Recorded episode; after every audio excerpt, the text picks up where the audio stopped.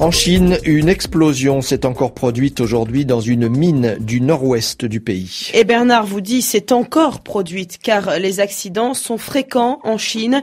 Pour l'instant, il y aurait 42 morts mais une soixantaine de personnes sont toujours bloquées dans la mine. Les précisions à Pékin de Marc Le.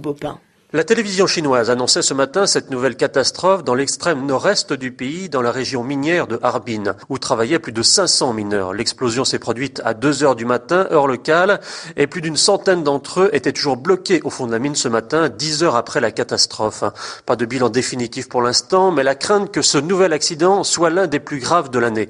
Pourtant, il s'agit d'une mine autorisée, gérée par l'administration locale de la province minière du Heilongjiang. Une catastrophe de plus dans un pays qui détient le triste record des accidents, en particulier dans les mines de charbon. En septembre, un précédent accident a fait 35 morts dans le Renan. L'année dernière, plus de 3200 mineurs ont perdu la vie, un chiffre officiel sans doute très inférieur à la réalité.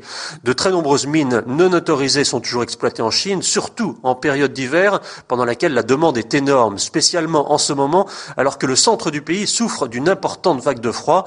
Les centrales électriques manquent de charbon. Cette pénurie entraîne donc une exploitation massive et intensive, sans doute en partie à l'origine de ces accidents. Marc Lebopin, PKRFI.